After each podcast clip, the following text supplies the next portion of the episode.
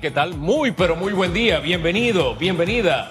Es miércoles y no es cualquier miércoles, es un miércoles lluvioso, frito, riquito, Con truenos. con trueno, qué sé yo.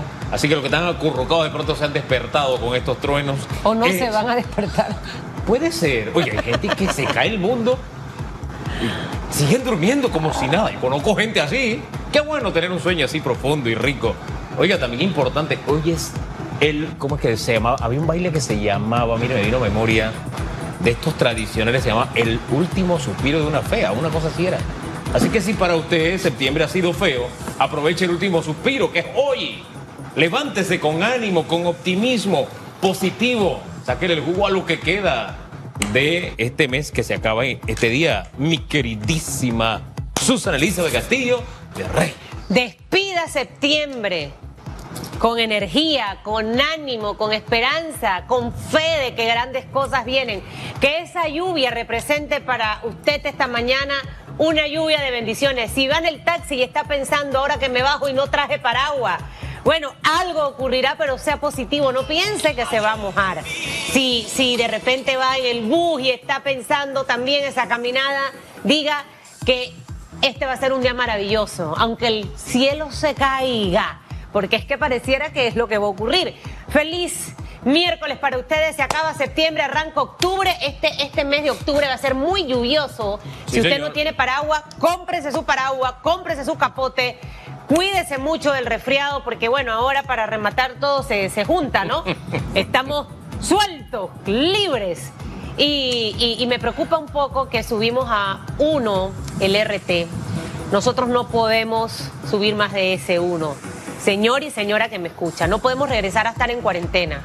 Nuestra economía no lo aguanta. Hay mucha gente que quiere regresar a trabajar y no ha podido porque estos primeros días, Hugo, van poco a poco. Eh, ayer estuve en el mall y los empresarios me dicen, la gente pasa, entra, pero no compra. Entonces, no podemos retroceder, así que por favor, cuídese, cuídese. Mire, hay un termómetro que no falla, son las fondas, son los taxistas, la gente que está en contacto con el pueblo, así directo. Y esta mañana escuchaba un reporte de Jermaine Cumberbatch, donde en la fonda donde él estaba, Sí. pre-COVID, cada mañana ellos usaban 30 libras de eh, harina para las hojaldres. Dice que son riquísimas, voy a tener que probarlas. Este, y dice que ahora están utilizando solamente 10 libras.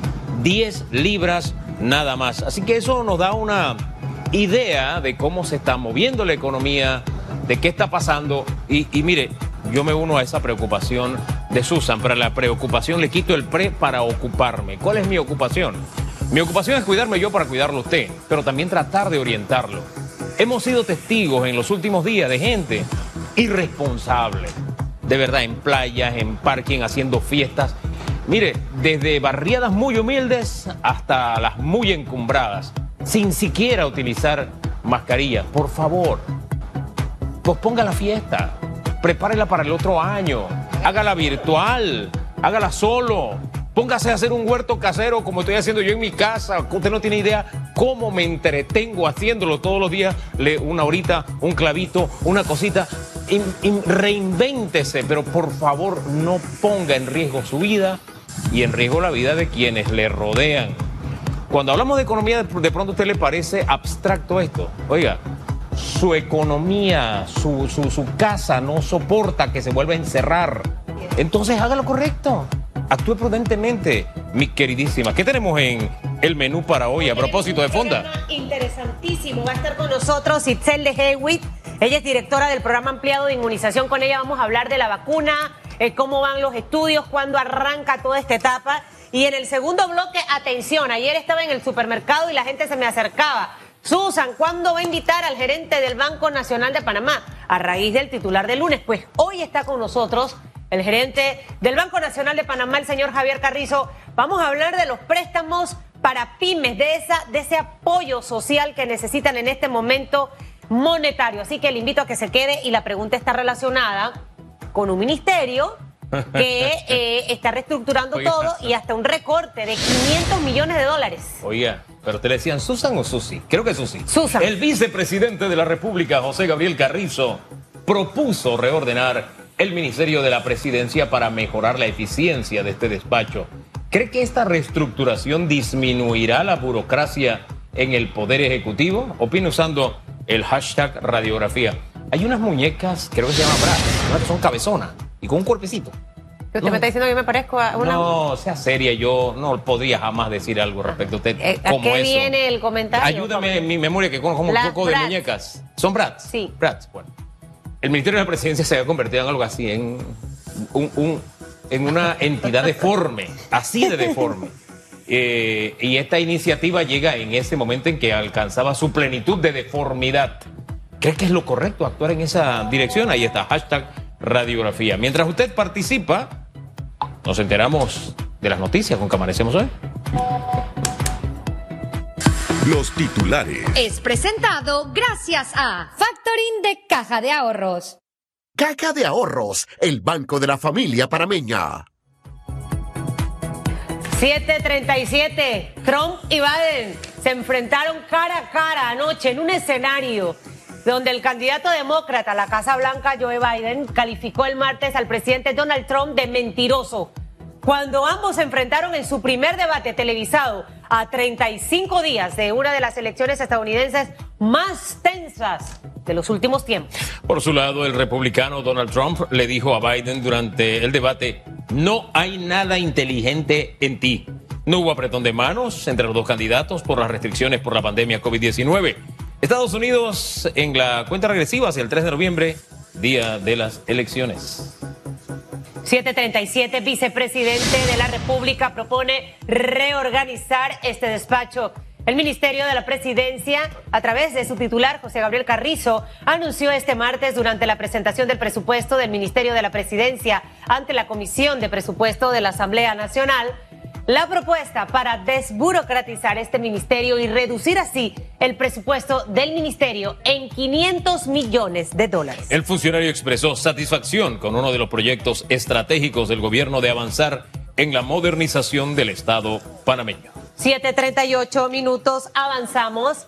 Ministro eh, de Salud no descarta un aumento en los casos de COVID-19 tras la reapertura económica. Sucre recordó que en la mayoría de los países que hasta la fecha habían logrado un control de esta pandemia después de la reapertura han sufrido un rebrote o un nuevo impacto de esta pandemia. Panamá posiblemente no se escape de esa realidad, reconoció el ministro este martes 29 de septiembre. 7.38 minutos, avanzamos. El índice de contagio de COVID aumentó a 1%. En conferencia de prensa, las autoridades de salud atribuyeron el ligero aumento de casos positivos dentro de los centros penitenciarios.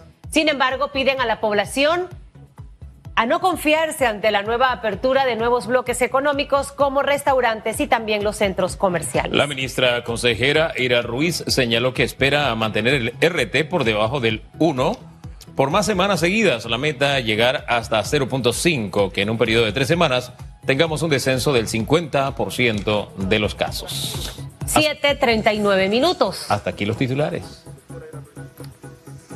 Los titulares. Fue presentado gracias a Factoring de Caja de Ahorros. Caja de Ahorros, el banco de la familia parameña. Bien, vamos rápidamente a entrar en materia. Nuestra primera invitada de esta mañana, la doctora Itzel de Hewitt, directora del programa ampliado de inmunización. Doctora, muy buen día. Buenos días. Buenos días. Está de, de un azul así llamativo de que vienen cosas buenas y le veo ahí su collar eh, bien, bien, bien colorido y, creo que es parte de lo que tenemos que ponerle a nuestra vida. Y, hablar de vacuna, hablar de inmunizar, hablar de esperanza, hablar de cosas buenas que vienen. Y quisiera arrancar por allí, doctora, eh, básicamente, porque hemos escuchado hablar mucho de las vacunas. Ya esta semana empezaban los primeros estudios y definitivamente qué es lo que está esperando el panameño. Eh, dice, ay, ojalá en enero ya estemos con la vacuna para poder sacar a este país adelante. ¿Esa probabilidad está más cerca que lejos? Es mucho más cerca. Este, nosotros queremos primero darles gracias a ustedes por permitir que el Ministerio de Salud llegue a los hogares panameños. Es importante destacar que desde el día uno que se recibieron los lineamientos por parte de la Organización Panamericana de la Salud, el Ministerio de Salud ya tiene experiencia en introducción de vacunas. Lo único que tuvimos que hacer es reactivar las etapas de introducción de las mismas. Y en ese sentido, hicimos una propuesta basada en, en los resultados de la vigilancia virológica y epidemiológica que hemos tenido por los casos de COVID los últimos tiempos. Y eso nos permitió definir cuáles serían los grupos inicialmente seleccionados para aplicarse las vacunas en una eventualidad que la vacuna llegara lo más pronto posible. En ese sentido, fueron seleccionados los adultos mayores de 30 años, los pacientes con enfermedades crónicas, los funcionarios de salud y de estos en el grupo que tiene que ver con la seguridad nacional. Hemos tenido tantos casos y defunciones en el personal de salud como en el personal de seguridad nacional y, y en este sentido sería Policía Nacional. Entonces creemos que en una eventualidad serían los cuatro grupos que lanzaríamos las vacunas. Sin embargo, eh, hicimos una programación y le dimos un valor porcentual. El valor porcentual fue un 28% de la población que tenía criterio de riesgo. Son los que le acabo de mencionar.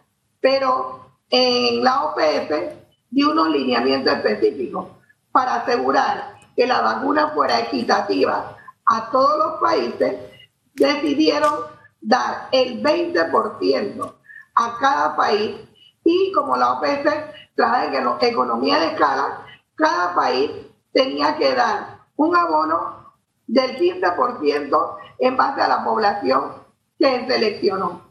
Panamá seleccionó un 13% que representa aproximadamente 556.205 personas. Pero para esa tenemos que comprar dos dosis. Entonces tenemos que adquirir aproximadamente 1.112.410 dosis para cubrir en la primera etapa solamente a los adultos mayores de 60 y a los funcionarios de salud. Eh, mire, antes de seguir mirando a futuro, que nos interesa mucho lo que se está planificando eh, respecto a, la vacuna, y mire esta planificación, estamos comprando una vacuna que todavía no existe. Mire este nivel de planificación. Yo quisiera mirar un poco ese sistema de vacunación panameño que ha sido reconocido a nivel mundial por su capacidad de, cobertura y rapidez en la aplicación. Yo creo que me habla un poquito de ese sistema del cual pues se conoce muy poco o muy de vez en cuando se habla de él, para transmitir algo de eh, tranquilidad a la población en esta materia, por favor. Bueno, nosotros tenemos en nuestro esquema 23 vacunas de manera permanente. Tenemos cuatro inmunoglobulinas. Las inmunoglobulinas son la antivaricela, la antirrábica, la antidistérica y la antihepatitis B. Y tenemos dos vacunas para manejo de brotes. La vacuna del meningococo, que es una vacuna que solamente se adquiere sin 500 dosis específicas para manejo de brotes. Si esa vacuna no se usa, nosotros la distribuimos a nivel de la región de salud y se le aplican a los pacientes inmunosuprimidos, aquellos niños que tienen problemas de que son trasplantados, tienen leucemia, cáncer, y tratamos de darle el mejor uso en caso tal no tengamos brotes. Y la otra vacuna es la vacuna MMR de Yerilin. Nosotros hemos tenido que se han presentado casos de papera en adultos mayores de 19 años. Y la vacuna que tenemos en el esquema no se puede aplicar a los hombres en edades mayores de 19 años, porque se cogen algunos riesgos de complicaciones. Ustedes han escuchado cuáles son las complicaciones. Entonces, en ese sentido, si tenemos en las cárceles, en los hospitales brotes, tenemos vacunas para poder controlar este brote. En Panamá, y no es por en, este, en querer resaltarnos como personas, no, es un equipo, pero Panamá tiene mucha, mucha, mucha capacidad de respuesta en materia de inmunización.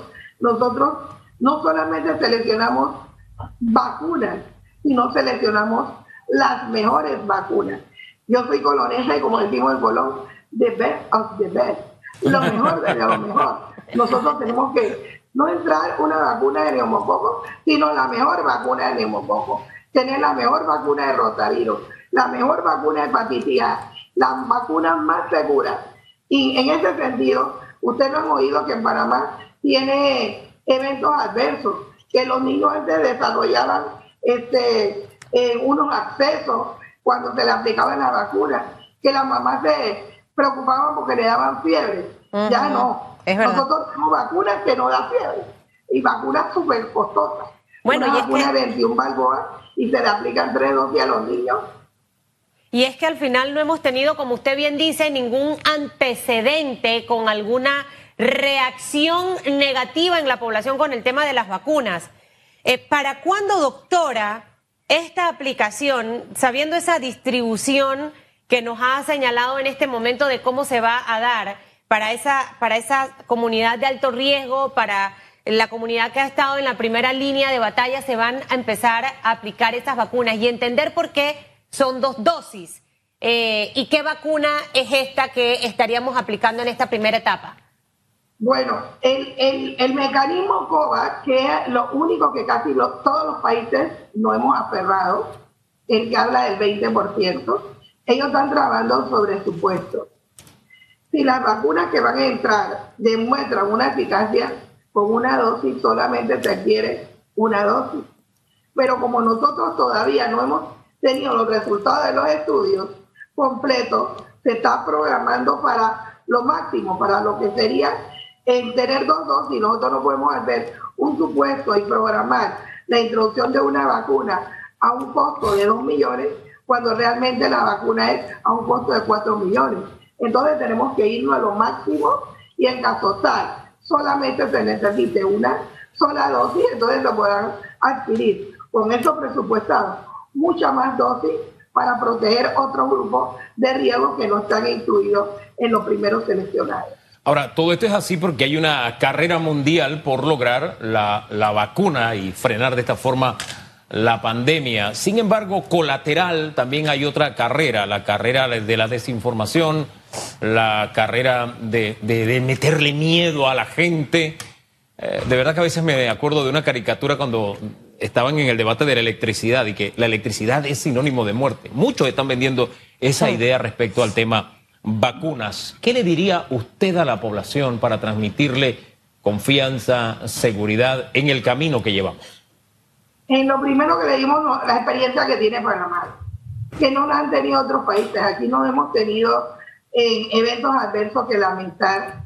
Y los eventos adversos que se han tenido aquí en Panamá, ninguno, oficialmente, ninguno ha sido asociado a vacunas. Se han considerado eventos coincidentes con la aplicación de la vacuna. Es decir, la persona estaba incubando una enfermedad, se aplicó la vacuna y fue coincidentemente, pero que la vacuna se descarta totalmente que la vacuna no tuvo nada que ver con el proceso mórbido de esa persona. Eso es lo primero que tenemos que tener nosotros los panameños. No hemos tenido eso. Y lo otro que nos ha caracterizado el programa es que siempre se compra y se adquiere la vacuna más segura para la población panameña. Ese es el norte del programa. El norte no es el precio. Muchas veces dice que lo más barato, lo más barato no siempre es lo mejor. Y tampoco lo más caro. Lo mejor es lo que demuestra una seguridad combinada con una eficacia y que cuando llega a Panamá tenga el mínimo de eventos adversos. Doctora, Una gracias.